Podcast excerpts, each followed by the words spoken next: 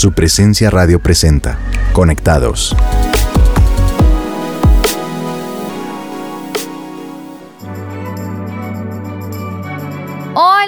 A todos y bienvenidos a un nuevo programa de Conectados de su presencia radio. Soy Lucía Aldana y como siempre me acompaña mi amado esposo Pedro Payares. Hola amor, ¿cómo estás? Muy bien, amor, muy bien y muy contento porque el tema de hoy va a estar súper interesante y no a la hora de que comencemos a hablar de él. Así es. Bueno, comenzaremos nuestro programa recordando nuestra niñez o nuestra adolescencia. ¿Recuerdan cuando nos colocaron esos brackets y nos veíamos como Betty la Fea?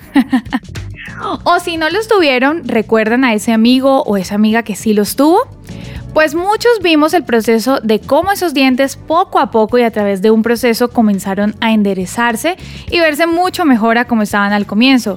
Amor, tú tuviste brackets, ¿verdad? Tú me habías contado que cuando fuiste niño tuviste. Yo tuve brackets en dos etapas de mi vida. La primera eh, los tuve casi cinco años y en la segunda los tuve casi dos años. Las dos ocasiones súper incómodo, súper doloroso y pues obviamente no veía yo la hora de que terminara el tratamiento para que me quitaran eso, lo que no sabía era que después venía en la etapa del retenedor. ¿Y por, qué, ¿Y por qué te pusieron dos veces? Bueno, la primera vez me los pusieron porque pues tenía, tenía unos espacios, no tenía los dientes tan en recocha como, como se dice popularmente, pero pues tenía unos espacios que tenían que ser eh, unidos eh, y la segunda vez que me los pusieron fue porque precisamente no estuve tan juicioso con los retenedores. Entonces me tocó repetir el, proceso otra vez. Pero bueno, eh, ya pasó, gracias a Dios tenemos los dientes bien hoy en día. Y bueno, luego de, de contarles esta anécdota, quisiera pedirles que pensaran en el famoso dicho, árbol que nace torcido nunca endereza su tronco. ¿Eso mismo sucederá en nuestra vida con Dios? Mientras piensan en esto, los dejamos con la canción de la banda Su Presencia llamada La Pesadilla, la cual pueden encontrar en la última producción discográfica llamada Jesús. En el pasado hiciste milagros, hazlo otra vez. En el desierto tus manantiales saciaron mi sed.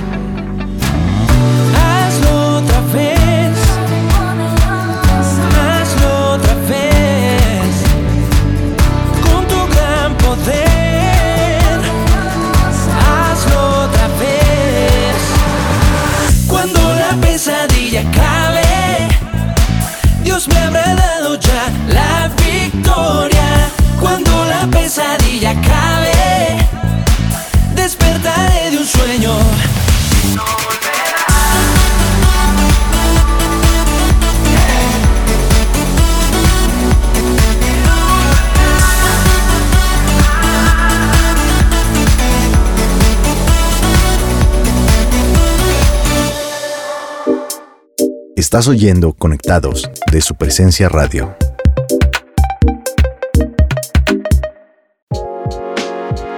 Y estamos de regreso en Conectados de su presencia radio. ¿Recuerdan los temas que vimos en los programas anteriores donde hablábamos de que los valles serán rellenados y las montañas serán allanadas? Pues hoy seguiremos con esta serie basada en Lucas 3 del 4 al 6 y hoy hablaremos de los caminos torcidos que serán enderezados. Cuando hablamos de los caminos de la vida, son esos caminos que Dios ha dispuesto para nosotros.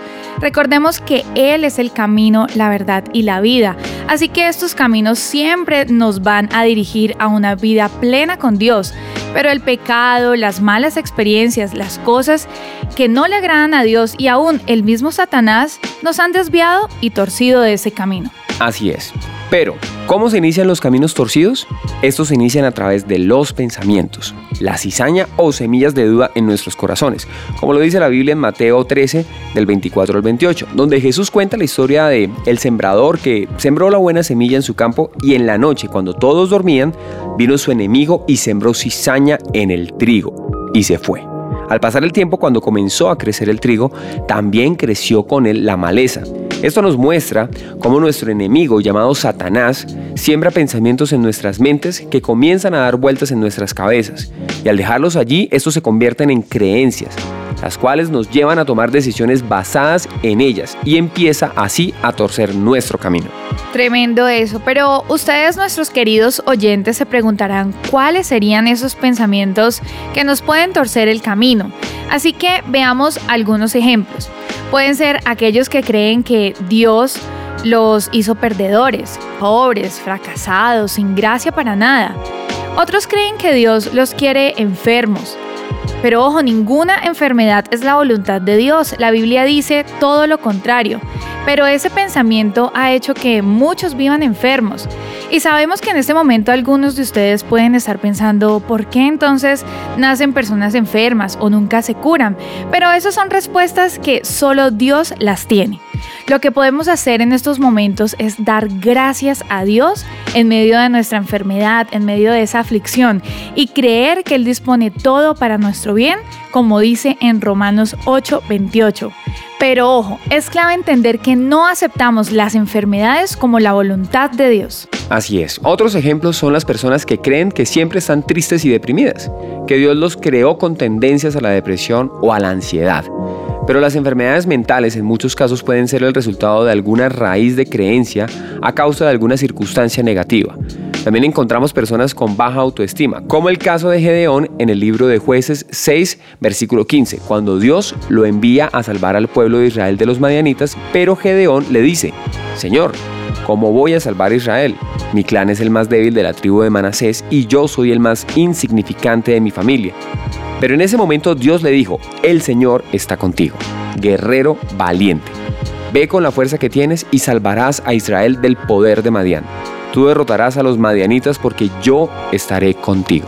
Impresionante cómo ese pensamiento de fracasado y poca cosa que tenía Gedeón, Dios mismo se lo cambia y le dice que es un guerrero valiente.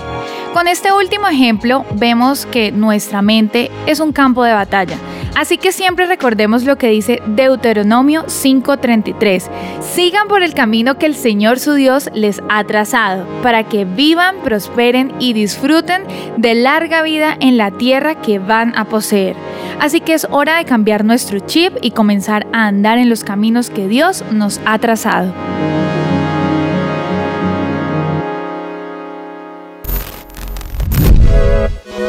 Mantenerse sano es una tarea que incluye cuerpo, mente y lo más importante, tu relación con Dios. Sintonízanos, aprende con nosotros a cuidar de ti mismo, ponlo en práctica y disfrútalo. La depresión es un trastorno emocional que causa un sentimiento de tristeza constante y una pérdida de interés en realizar diferentes actividades. Es una enfermedad frecuente en todo el mundo. Se estima que afecta a 3.8% de la población, incluido un 5% de adultos y un 5.7% de los adultos mayores de 60 años. A escala mundial, aproximadamente 280 millones de personas tienen depresión. La depresión, también denominada trastorno depresivo mayor o depresión clínica, afecta los sentimientos, los pensamientos y los comportamientos de una persona. Puede causar una variedad de problemas físicos y emocionales. Se desconoce la causa exacta de la depresión. Al igual que sucede con muchos trastornos mentales, puede comprender diversos factores. Número 1. Diferencias biológicas. Las personas con depresión tienen cambios físicos en el cerebro. La importancia de estos cambios aún es incierta, pero con el tiempo puede ayudar a identificar las causas. Número 2. Química del cerebro. Los neurotransmisores son sustancias químicas que se encuentran naturalmente en el cerebro y que probablemente desempeñan un rol en la depresión. Las investigaciones recientes indican que los cambios en la función y el efecto de los neurotransmisores y cómo interactúan los neurocircuitos involucrados en mantener la estabilidad del estado de ánimo pueden tener un rol importante en la depresión y su tratamiento. Número 3. Hormonas. Es posible que los cambios en el equilibrio hormonal del cuerpo tengan un rol al causar o desencadenar la depresión. Los cambios hormonales pueden presentarse en el embarazo y durante las semanas o meses después del parto y por problemas de tiroides, menopausia u otros trastornos. Número 4. Rasgos hereditarios. La depresión es más frecuente en las personas cuyos parientes consanguíneos también tienen este trastorno. Los investigadores están buscando genes que puedan intervenir en el origen de la depresión.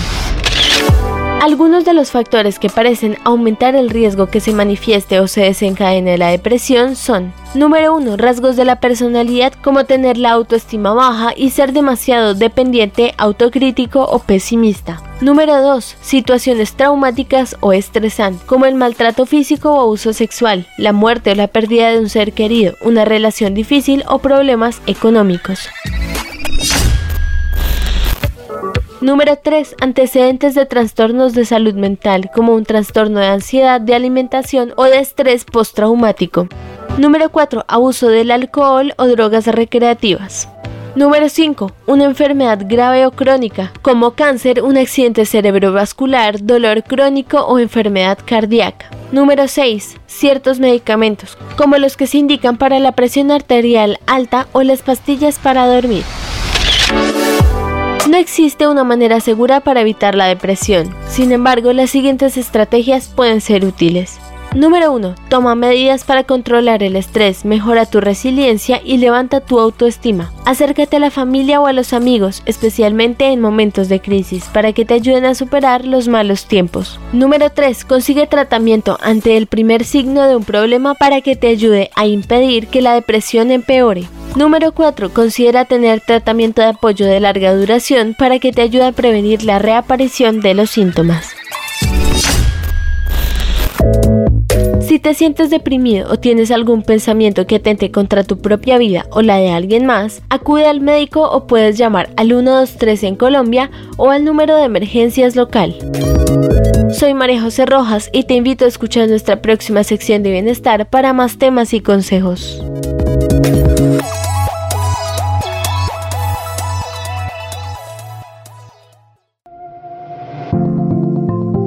Seguimos en Conectados.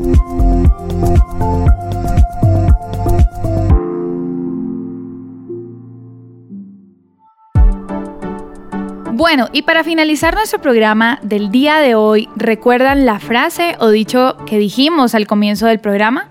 Árbol que nace torcido nunca enderezará su tronco. Pues esto significa que las características de una persona desde su origen son parte de su destino y no pueden ser cambiadas. Pero en Cristo un árbol torcido sí se puede enderezar, porque en Él todo es posible, como dice Lucas 18:27. Lo que es imposible para los hombres es posible para Dios. Y como siempre queremos dejarles unos últimos consejos finales y tips para el momento de orar. El primero es que no dejemos de creer en Jesús Confiemos en lo que Él dice de nosotros y sobre nosotros. El segundo va ligado al anterior y es que la mejor forma de creer en Jesús es conociendo su palabra. Por eso no dejemos de leer la Biblia. El tercer consejo es identificar esas cosas y pensamientos que nos pueden hacer torcer nuestro camino. Y esto lo logramos analizando lo que decimos y pensamos a diario. Para el momento de orar, nos gustaría que tengas presente estos tips. Lo primero es reconocer los pensamientos, creencias equivocadas, conversaciones y decisiones erradas que hemos tenido a lo largo de nuestra vida. Segundo, expresar esos pensamientos a Dios que nos pueden alejar de Él y, como dice la Biblia, llevarlos cautivos, o sea, entregarlos a Dios y dejarlos allí bien encerraditos. Como tercer punto, vamos a dejar que el Espíritu Santo nos llene con su presencia y con nuevos pensamientos. Y por último, vamos a cambiar la manera de pensar por lo que Dios dice en su palabra, creyendo que haciendo esto nuestros caminos se van a enderezar. Vamos a orar. Bueno, amado Padre Celestial, hoy venimos delante de ti pidiendo de tu ayuda, de tu refugio, de tu presencia. Hoy, Señor, reconocemos que hemos dejado que crezca la cizaña en nuestras vidas y en nuestros hogares, en nuestras relaciones. Hemos permitido que se aumente la incredulidad, la duda, el miedo, los temores. Hemos dejado que algunas creencias, algunos ideales, argumentos, malas decisiones y quizá malas conversaciones hagan nido en nuestras cabezas y por eso hoy los confesamos delante de ti.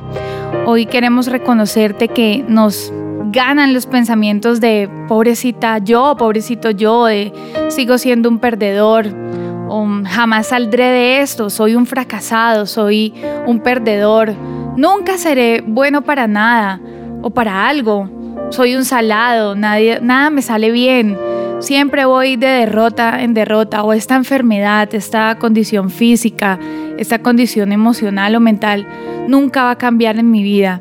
Y hoy queremos pedirte, Señor, que te los lleves lejos, que tomes todo esto que pensamos, que creemos y que estamos sintiendo y los encierres, que los intercambies por tu paz, por tu plenitud, por ese gozo que tú nos das.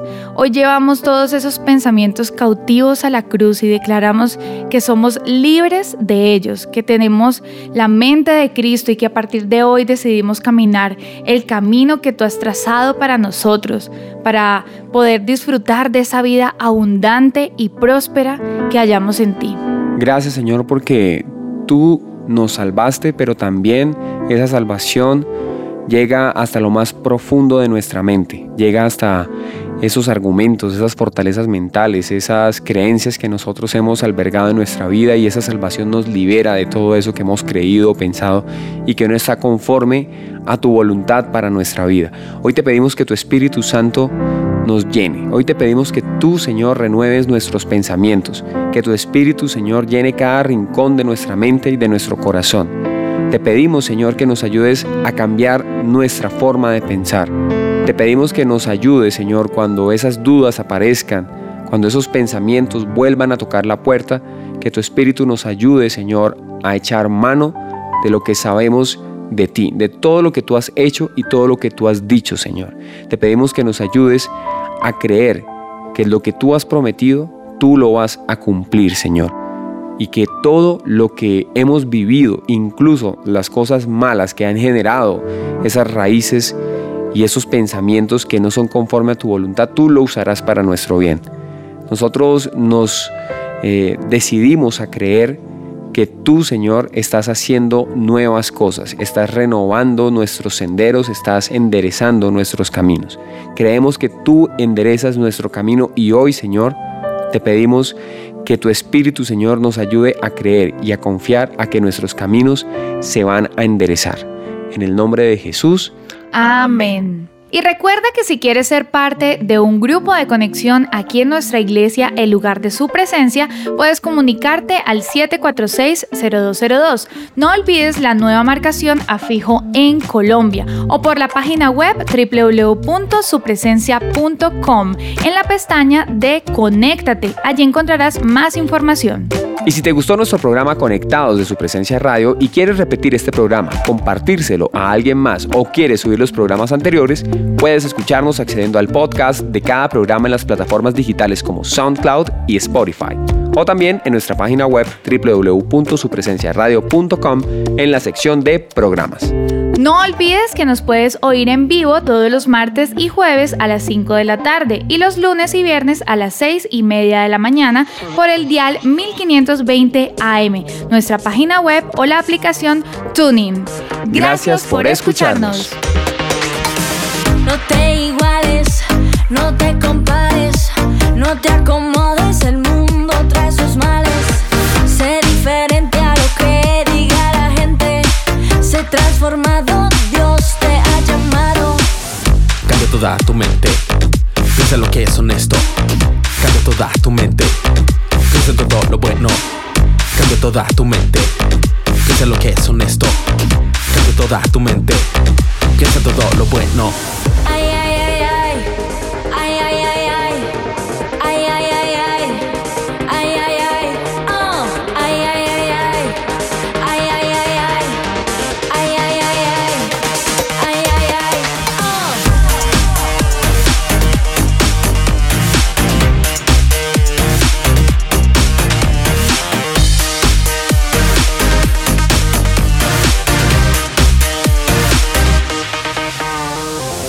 Te iguales, no te compares, no te acomodes, el mundo trae sus males.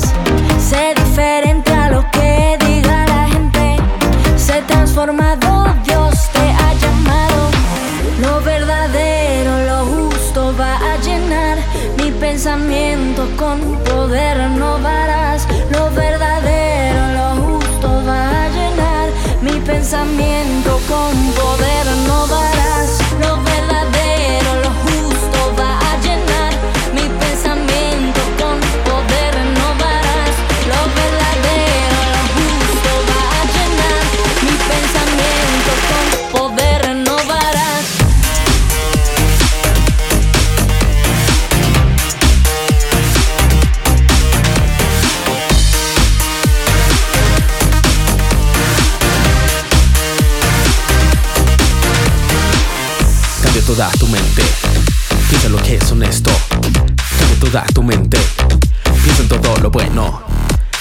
Cambia toda tu.